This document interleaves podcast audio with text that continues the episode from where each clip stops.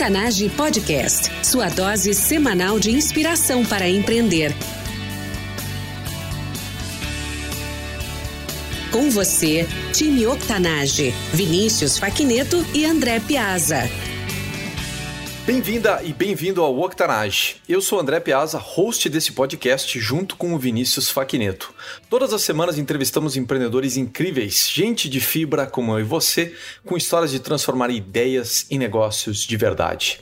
Octanage é combustível para empreender e inovar. Contando histórias de transpiração, queremos inspirar uma nova mentalidade para impulsionar você a empreender mais e melhor através de dicas práticas. No nosso website octanage.com você encontra os recursos mencionados nessa entrevista, ferramentas, livros, filmes e pessoas para ajudar você a transformar o seu negócio. Acesse octanage.com/e074 para fazer o download dos recursos mencionados nesta entrevista. Nossa convidada especial de hoje é gerente de programas do espaço do Google para startups em São Paulo, o Google Campus. Em 2016, começou um negócio com seu marido, a Tal Bambu, que produz peças, acessórios e vende varas de bambu tratado, com o objetivo de fortalecer a cadeia do bambu no Brasil e disseminar a cultura de utilização deste material, que é sustentável e muito benéfico para o ser humano pelas suas propriedades e características naturais. Fernanda Calói, seja muito bem-vinda. Nossa, o prazer é meu estar aqui com vocês, André, e com todos os ouvintes. Prazer é nosso em te receber aqui no Octanage. Tem tanta coisa para falar contigo, Fê. Uh, pro ouvinte que ainda não te conhece, fala um pouco sobre a tua vida pessoal e complementa com algo que eu não tenha mencionado durante a tua apresentação. Bacana. É, nossa, estou no meio da licença maternidade. Acho que só isso já é alguma coisa diferente aí para o pessoal que está empreendendo Nunca é fácil, mas eu resolvi ainda, tendo duas gêmeas, pular de cabeça no Natal Bambu com meu marido. Antes ele estava tocando sozinho, né? Com a minha ajuda no, nos horários é, possíveis ali depois do trabalho do Google.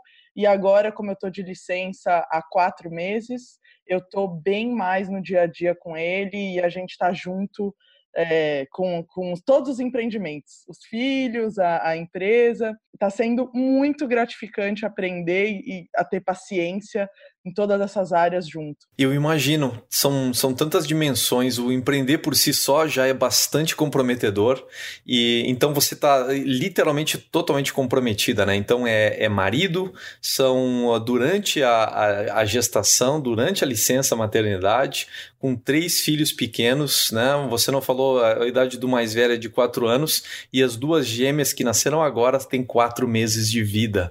Uh, isso é comprometimento para empreender mesmo mesmo, né? Não, exatamente. Foi assim uma decisão minha aproveitar essa oportunidade, né, que o Google me dá de ter seis meses sem precisar pensar no trabalho lá e seis meses com a cabeça meio vazia, né, um pouco mais é, só no trabalho de casa, com os filhos. Claro que dá muito trabalho, mas ao mesmo tempo eu falei, nossa, eu quero me desafiar é, em outra coisa nesses seis, sete meses que eu tenho e vou aproveitar para colocar toda essa energia no tal bambu. E eu acho que está me ajudando demais a estar tá presente com meus filhos também. Então, você saber separar o tempo, a gente vai falar um pouquinho desses hacks né, do, do, que cada empreendedor usa, mas é, eu tenho que estar presente quando eu estou falando a tal bambu, quando eu estou com as crianças, e ainda não posso esquecer que eu tenho marido, né? Porque o coitado fica no, no fim da fila. Mas a gente está junto nessa para tudo, assim, resolvemos pular de cabeça mesmo está sendo incrível. E ver a tal bambu também ter um gás maior com nós dois, né? Então está é, tá sendo uma fase maravilhosa da vida. Sobre os frutos dessa experiência, uma fase excepcional da, da vida de família de vocês e da vida empreendedora, né? O, qual é a tua maior competência hoje, Fê? Olha, eu resolvi entrar de cabeça assim no negócio de achar parceiros, né? Então, uma fase de revendedores da Tal Bambu que a gente começou, a gente estava vendendo muito direto no começo, né, com os nossos contatos. Você sempre começa com a sua rede próxima, né, e vai vendo, a pessoa vai indicando. E eu resolvi é, ajudar meu marido a, a, fomentar um pouquinho mais a nossa rede não tão próxima. Então, parceria é, um, é uma expertise que eu é, acredito que eu tenho naturalmente, porque eu gosto muito de fazer relacionamento e achar o que, o que é bom para os dois, né? Um, um relacionamento ganha-ganha para mim é sempre o que eu procuro. E, e, eu sou naturalmente vendedora, eu não acredito em quem não gosta de vendas, fico muito ressabiado quando a pessoa fala, ah, eu não gosto de vender. Eu acho que vender tá na alma de todo mundo. Todo mundo é vendedor um pouco, né? Então, eu acho que eu entrei né, para dar um gás, um, tacar um fósforo aí nessa área. Sobre essa competência de estabelecer parcerias, Fê, o que os nossos ouvintes não sabem a respeito dela e deveriam saber? Olha, é, se você está inovando, se você está criando uma coisa que não existe, você vai ouvir muito não. Então, a parceria não é aquela coisa que todo mundo vai sair correndo para estar tá do seu lado. Você vai ter que convencer a pessoa que aquela novidade é bem-vinda, vai virar, é o futuro, ou ela tem que ver a visão que você teve também e comprar, né? Então, por isso que o relacionamento verdadeiro é aquele que vai ser duradouro, né? Você tem que estar tá ali oferecendo o sonho, a pessoa vai comprar junto com você, mas e aí, como é que você vai entregar o resultado? Então, você vai ouvir muito não principalmente se você tem um produto muito inovador, né? Então eu acho que é um todo empreendedor sabe bem no comecinho que a persistência é a chave do negócio, né? Você vai ouvir 10 nãos para cada sim, e daí de repente vai vir um monte de sim. Daqui a pouco, né, não é não é do nada. Não tem mágica ficar esperando os sims virem sozinhos, né? Então eu acho que você tem que ter na cabeça. Inovação vem com um monte de barreiras de entrada aí para os mercados já estabelecidos, né? Essa é uma das coisas que eu acredito. Qual a dica que você dá para a pessoa que está ali uh, quase naufragando no meio dos nãos e está tendo uma taxa até bem pior do que aquele 1 em 10, né? Na verdade é, é, um, sim, é um sim para cada 99 nãos, né?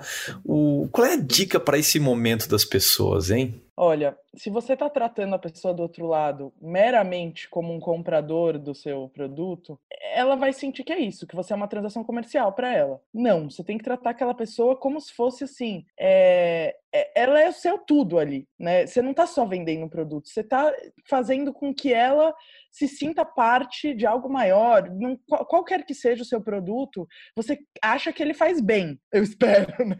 Então você tem que, a pessoa tem que acreditar naquilo, ela não é só mais um númerozinho ali na sua planilha de vendas do mês, né? Porque se for isso, é muito vazio e na primeira oportunidade ela vai para o concorrente. Então, tratar todos os seus parceiros e clientes é, como se fossem a confiança mesmo, sabe? Você tá junto naquele jogo com a pessoa, né? No meu caso, eu ainda acho que o bambu tem o potencial de mudar o mundo, né, de mudar o jeito como a gente consome. E aqui no Brasil isso é novo, mas na China, na Ásia já é muito difundido. Então, eu já vi que acontece. Então, eu vendo isso para a pessoa. Eu tô falando para ela, você tá entrando no que é bom. Se não, se você for, se ela for só mais um númerozinho de venda no seu caderninho, é melhor parar e ser empregado de alguém. Pelo menos o salário tá garantido. Qual o momento mais difícil que você enfrentou como empreendedora? E o que você fez para superar esse momento? Tá, a gente teve umas discussões no começo, eu e meu marido, se a gente ia se jogar de cabeça nós dois sem ter um pio de bambu, bambu na nossa vida antes, né?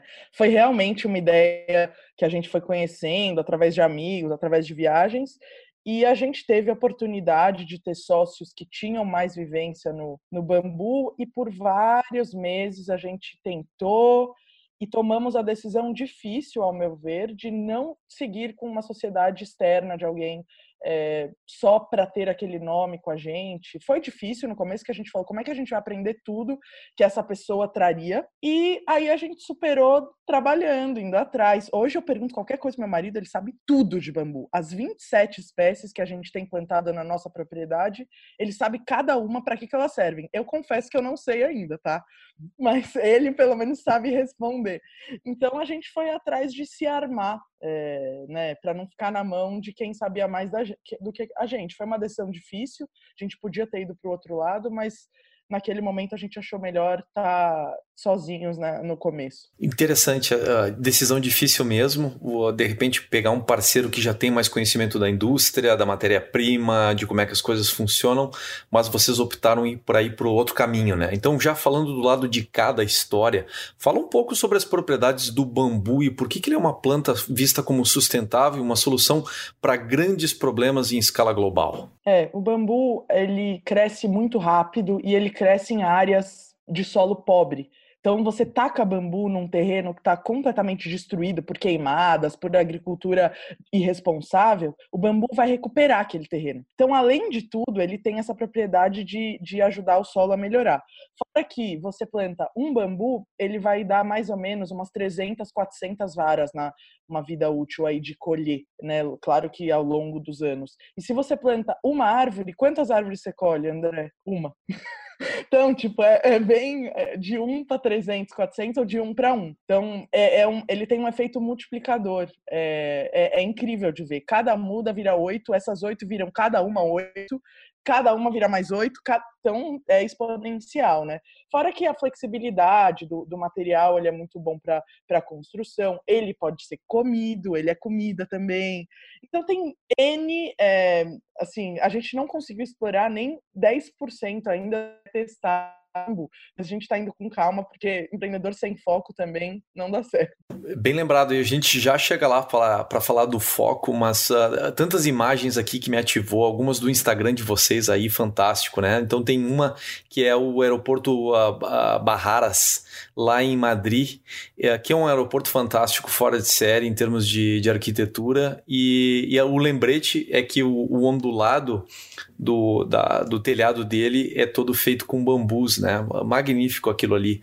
Outra imagem que acabou de me vir à cabeça quando você falou o bambu é comestível, é, é eu acho que é 90 e tantos por cento da, da dieta dos ursos pandas é o bambu, não é mesmo?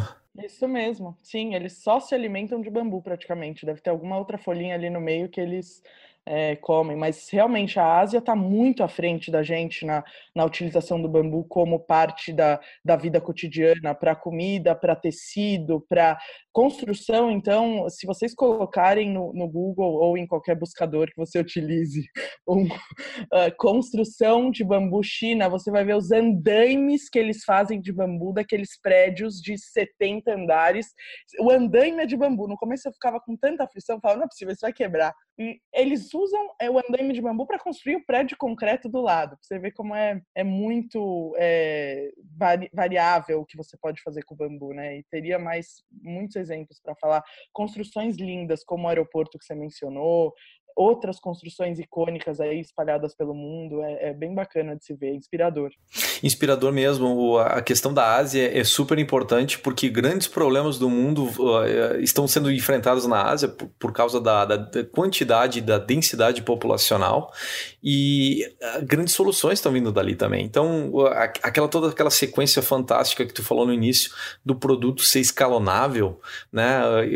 Planta 1, colhe 350, 380 80, é magnífico, né? Isso me lembrou também experiência minha de 10 anos atrás, quando na, na, empresa que eu trabalhava eles resolveram fazer uma mudança dentro da, da parte de, dos pacotes. Então, o empacotamento dos produtos, como usava muito papel, era uma coisa que foi vista como, de repente, até um pouco de desperdício e foi desenvolvido todo um processo na Ásia, justamente com papel baseado em bambu. E, e foi um grande sucesso. Inclusive, tem, tem aí cases de mídia publicados na internet a respeito disso, porque 10 anos atrás isso era novidade. E uh, em termos de, de fazer os pacotes, então, que empacotavam produtos, uh, tipo computador, celular e tudo mais, o, utilizando o bambu. E até outras técnicas, e foi dali que eu aprendi muito a respeito da, de como é que funciona a Ásia. E das propriedades do bambu que hoje a gente vive contigo e com a tal agora no Brasil, né? É, a gente está muito feliz de ter já na nossa oficina um maquinário muito bacana para trabalhar com bambu. Todo ele foi sendo adaptado, porque ele era uma lixa de madeira, alguma coisa não era para bambu. E a gente tem um pessoal muito fera em adaptar para o bambu porque se a gente for comprar maquinário da China, ainda não, não é o investimento que a gente quer fazer agora. A gente está começando em, em, pequena escala, a gente não quer virar um, uma fábrica de cuspir bambu do outro lado em massa. A gente quer utilizar aos poucos as boas propriedades aí, vendendo para quem se importa, porque o nosso produto é mais caro. Se você for importar um brinde da China parecido com o meu, vai ser mais barato. Mas eu estou fazendo aqui com todo esse é, entorno sustentável, recuperando áreas de degradadas, dando mão de obra local, né? Enfim, todo esse papo que a gente está começando a se acostumar agora, né? De lembrar é, do, do, das coisas que são feitas no Brasil e não só ficar valorizando o que vem de fora. Então, a gente está muito feliz em ver que o nosso maquinário foi evoluindo conforme a gente foi evoluindo os produtos também, né? Porque a Tal Bambu já tem três anos. Então, faz bastante tempo que a gente está testando os produtos e melhorando. Isso, por si só, já revela todas umas noções que, que tu estava me comentando antes, né? De coisas que tu aprendeu ao longo da vida, né? Dicas mais importantes que tu aprendeu na vida a respeito de como construir um negócio. E eu tô vendo, assim, um, um pequeno exemplo, a gente já vai chegar nisso, já vou fazer a pergunta pergunta, né? Mas eu estou vendo nesse exemplo de adaptação do maquinário um belíssimo exemplo de como validar o produto com o que tem disponível, né? De forma barata, sem se complicar, sem criar uh, grandes despesas e conseguindo gerar um produto que pode ser oferecido ao mercado e testar, né? Mas dando alguns passos atrás, né? E voltando àquilo que você estava falando, né? Fala para nós sobre essa grande dica de, de negócios, de empreendimentos que você aprendeu na vida, Fê. É, eu acredito que você tem que testar barato, né? Porque aí você vai aprender com aquilo e, e poder aplicar mais rápido, né? Quando a gente fazia antigamente, né? toda uma linha de montagem. Aí o produto saía lá na frente, ia para o consumidor. Putz, o, tempo que você perdia, né? Se você já consegue testar com os famosos MVPs, né, os produtos mínimos viáveis, aí você vai recebendo feedback e, e no processo você vai aprendendo, né? E a gente está todo dia testando, tentando aplicar isso, né? Não é só uma fala bonita, né? Se você erra rápido e barato, pô, muito melhor para você, né? Então é, essa é uma grande se você lançou um produto perfeito, você lançou tarde demais. Fato. Fê, nesse sentido, qual a dica mais valiosa que você já recebeu? Olha, eu vou até falar de quem, porque ela é uma mentora minha, a Dani Junco, ela tem uma aceleradora de negócios e ela sempre fala: lança lean, testa barato e aprende rápido. Se você faz essas três coisas, você vai estar num ciclo de aprendizado tão rico para o seu produto que não tem como é, você não, não, no processo não ir melhorando e não ir ficando de ponta, né? Então, Dani Junco sabe o que diz é, lança Lean, testa barato e aprende rápido. E volta para o começo, lança de novo. Lean, Lean, quem nunca leu Lean Startup também tem que sair correndo para ler. Baita dica, então. A essência da vida empreendedora é a transformação pela qual passa a empreendedora. O que mudou da Fê que começou a empreender para Fernanda de hoje? Uou, Olha, fora dois filhos a mais na conta, é, eu acho que essa, o foco em se organizar porque na vida em casa e na vida no seu empreendimento é a mesma coisa, né? Se você não, não se organizar, aí as coisas te consomem, né? Então eu acho que ser empregado de uma de uma grande corporação ou de uma empresa, é, qual for o tamanho dela, é muito fácil porque estão te demandando coisas o dia inteiro, tal, e você está ali fazendo, está ali vivendo a vida. Quando a coisa é sua, se você não fizer a lista do que é importante, o que é urgente vai tomar o espaço daquilo. Então eu sempre é, gosto de falar para as pessoas terem o espaço para o importante, senão o urgente vai comer a, a, sua energia e o seu tempo. E nem tudo que é urgente você vai ter que dar atenção. Os importantes, às vezes, vão, vão né, ter, ter mais peso. Então, isso mudou para mim. Hoje em dia, chegou fogo para apagar incêndio, para apagar calma. Vamos ver o que é importante hoje. Não, não tô, deixar o dia ser tomado pelas urgências e nem mesmo as decisões e muito menos as emoções, né? É, é difícil, né? Mas ainda mais empreendendo em família, mas a gente vai, vai ficando mais calejado e, e, vai vendo isso aqui pode esperar, isso aqui a pessoa do outro lado vai esperar. Excelentes exercícios para qualquer pessoa, independente de empreender ou não, mas especialmente para quem está empreendendo, saber distinguir o importante do urgente é, é, uma, é uma coisa muito importante. E saber utilizar isso aí, né? Saber dispor, tomar decisões, dar vazão no dia a dia, isso é uma arte, uma coisa que todo, todos nós podemos aprender, né? E, e falando em aprendizado, tu que traz isso de uma forma bem clara, né? Falando, olha, eu, eu quero aprender rápido aqui, falhar para poder aprender, para poder aprimorar, né? Vamos fazer um pequeno exercício de futurismo aqui no Octanage se você pudesse mandar uma mensagem para Fernanda do futuro, daqui a cinco anos, o que, que você escreveria nessa mensagem? Olha, André, para Fernanda do futuro, eu diria para ela aproveitar o presente, porque é o que eu tento fazer todos os dias aqui. Então, se eu conseguir chegar lá daqui a cinco anos e estar tá ainda vivendo o presente, sabe, dando atenção para as coisas que estão à minha volta pessoalmente e não e não só através de telas, né? Porque hoje é tão difícil a gente controlar é, o quanto que a gente está virtualmente presente, o quanto que a gente está presencialmente presente, né? Então eu diria para Fernanda do futuro aproveitar ao máximo o tempo que ela tem é, espero que muito tempo livre com os filhos e que ela seja é, grata a tudo que essa Fernanda do passado aqui está ralando para chegar lá. Acho que seria mais ou menos isso. Possibilidade de viver o presente e gratidão por aquilo que já experimentou. É o momento perfeito para a gente fazer essa transição para o jogo rápido. No jogo rápido, coletamos dicas e recursos no formato de perguntas curtas e respostas rápidas. Faça o download dos recursos mencionados a seguir em octanage.com/e074.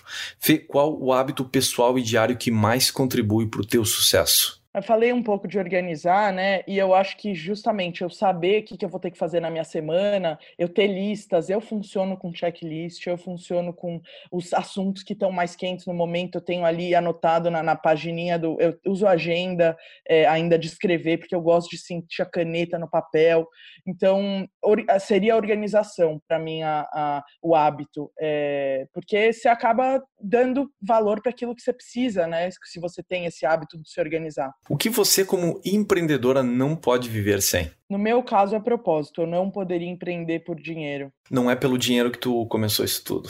Não, é para disseminar o bambu. Gente, o bambu não é futuro, é o presente. Se liguem. Quem é a pessoa que você utilizou como modelo ou inspiração ao longo dessa trajetória? Olha, muitos devem ter estranhado Fernanda Calói, que, que sobrenome engraçado, né? Mas é, foi o meu bisavô que fundou a fábrica de bicicletas Calói, né? E ele veio da Itália, começou uma, uma revenda aqui dos produtos da Itália, tal, tal, tal. E o meu avô, ele foi por, sei lá, décadas e décadas o presidente das bicicletas Calói, ele chama Bruno Calói, já morreu, mas ele é um empreendedor daqueles que não tem como não admirar, sabe? Por pela ética, pelo carisma que ele tinha. Ele disseminou a cultura da bicicleta não só no Brasil, mas no continente.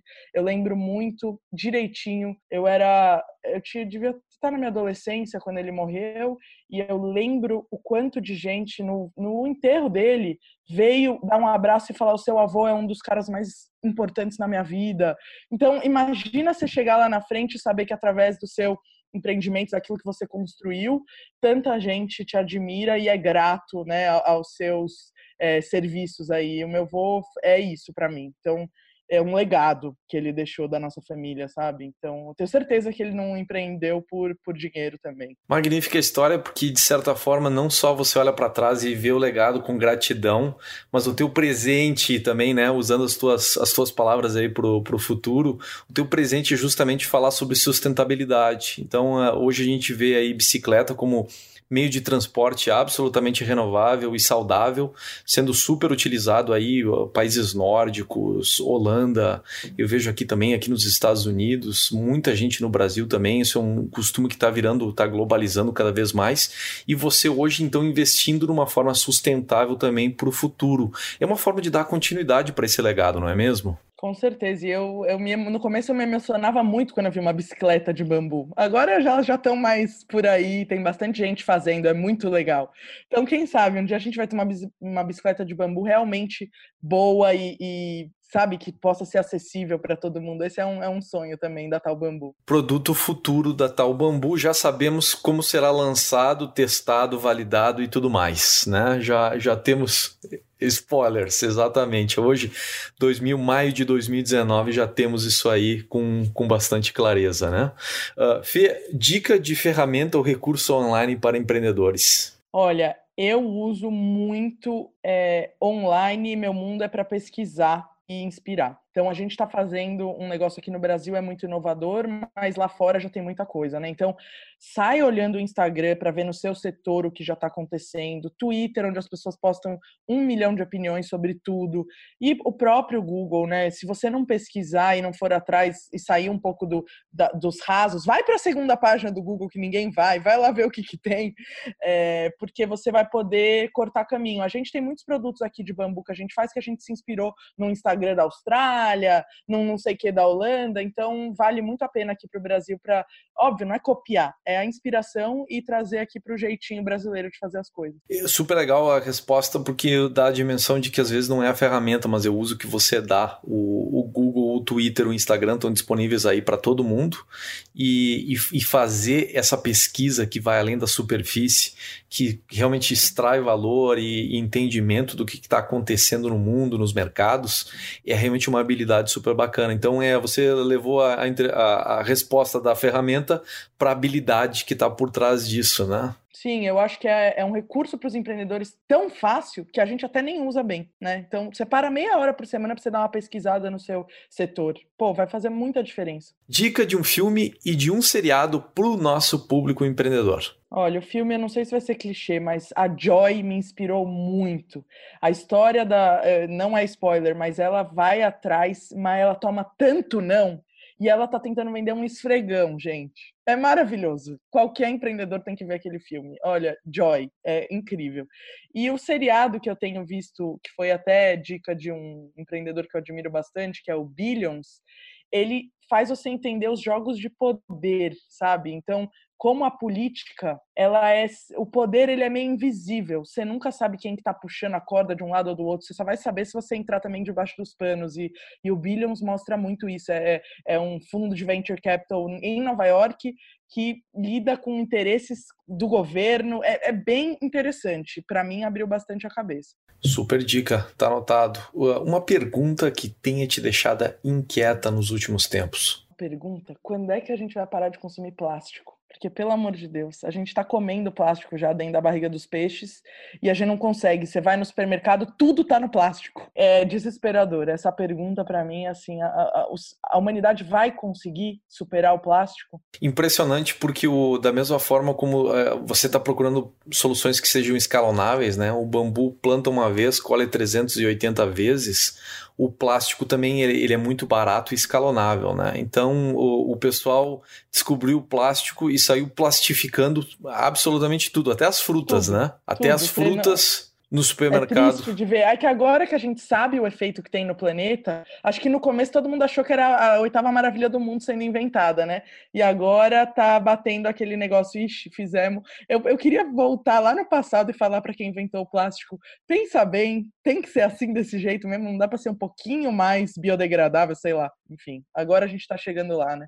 A gente está chegando lá. É, e, e eu acho até que tem, tem até tem questões econômicas por trás bem interessantes. Até gostaria gostaria de escrever um livro a respeito disso, porque o, assim pelo meu entendimento a respeito do plástico, ele justamente leva o uh, consegue fabricar produtos ou leva um certo nível de conforto com um custo muito mais baixo do que você teria que, por exemplo, se fosse fabricar com metais ou com outros materiais que no passado não estavam disponíveis. O plástico foi uma revolução, revolução dos materiais, uma grande parcela dela foi a dos plásticos.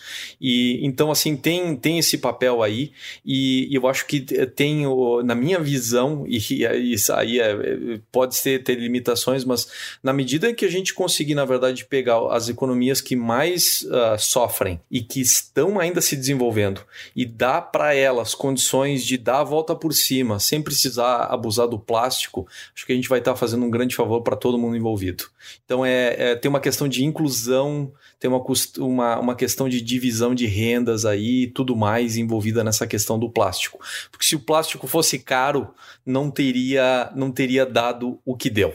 Tá? Não, então... Imagina quando baixar a política pública, né? Não pode mais fabricar saquinho, copo plástico. O que vai ter de gente perdendo emprego, perdendo a fábrica, perdendo. né? Então é, é. Mas a gente tem que lembrar que não existe jogar fora, não existe fora. Então o plástico, ele vai ficar aí com a gente no planeta. A gente tem que melhorar ele para que ele não seja é, nocivo, né? A nós mesmos, né? A gente não morra envenenado pelo plástico que a gente mesmo criou. Mas total, essa, esse negócio do acesso é o que mais pega por enquanto. É, é, com certeza, é muito difícil estar tá enraizado. E é uma coisa que o bambu naturalmente tem essa propriedade, ele é extremamente acessível, né? É qualquer quintal aí ah, queimado, torrado, ah, o planta bambu e o bambu inclusive recupera o lote. É, isso é fantástico, né? Em termos de divisão agrícola e de ocupação dos solos e tudo mais. E até por isso que a gente falava da Ásia, eles justamente têm esses problemas de acessibilidade, densidade populacional e tudo mais. Então, assim, o, o bambu tem a resposta para muita coisa mesmo, e eu vou começar a olhar uh, ah, para as minhas coisas com, com olhos mais para o bambu, favorecer o bambu nas minhas compras aqui. Aprendi hoje com a gente Legal. aqui no, no nosso episódio. Não, e André, vou te falar um hábito meu que pode ser de qualquer um. Eu vou no supermercado, eu olho a embalagem do produto que eu vou comprar. Qual o produto que tem menos embalagem, sabe? Então, se eu vejo lá, nem é a minha marca preferida, mas ela tá com uma camada menos, porque ela já vem num potinho, aí por fora tem um plástico, ainda tem uma etiqueta de plástico, ainda tem não sei o que lá, pô, vou pegar o outro que é um potinho de vidro, entendeu? Eu tô preferindo comprar tudo que é de vidro, porque realmente o consumidor não sabe o poder que ele tem. Se ele para de comprar um produto, aquela empresa vai começar a se virar para fazer uma coisa melhor, né? Então, a gente tem que saber que as nossas escolhas de consumo são o que estão dando o vetor aí resultante do mundo hoje.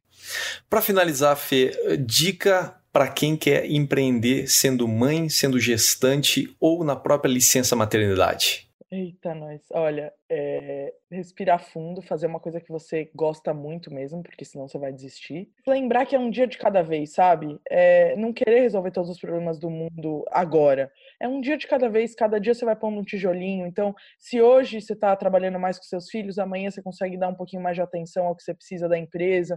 Então, se dar ao luxo de ir mais devagar, se você precisar, se dar ao luxo de errar, não se culpar. Maternidade é sinônimo de culpa, né? Então, se eu ficasse me culpando, ah, eu estou com uma empresa e não estou tanto tempo com os meus filhos. Ao invés disso, eu, quando eu estou com eles, eu estou realmente presente e com tempo de qualidade. Então, eu acho que é se respeitar e, e, saber que é você que faz suas escolhas de culpa, de onde você põe a sua atenção, de onde você põe a sua energia. Então, escolher bem cada um desses momentos, o de empreender e o de maternar. Time Octanage, nós somos a média das pessoas com quem mais convivemos. E hoje você esteve aqui comigo e com essa incrível pioneira da sustentabilidade no Brasil, a Fernanda Calói. Acesse octanage.com E074 junto com a transcrição do episódio. Deixo lá todos os recursos mencionados na entrevista, links, ferramentas, dicas e muito mais. Octanage está aí com episódios novos para desenvolver o seu pleno potencial empreendedor e de inovação. Não quer perder a nossa próxima entrevista? Segue a gente nos apps de podcast nós recomendamos o app Castbox, disponível em octanage.com/castbox. E não se esqueça de escrever para mim e para o Vinícius nas redes sociais. Fernanda, muito obrigado por ter estado aqui conosco e ter compartilhado da tua experiência como mãe, como empreendedora e como mulher à frente dos seus próprios sonhos. Foi um prazer imenso, André. Falar daquilo que a gente ama é, é, é um presente que vocês me deram. Muito obrigada pelo convite. Time Octanage, até a próxima. Octanage Podcast, sua dose semanal de inspiração para empreender.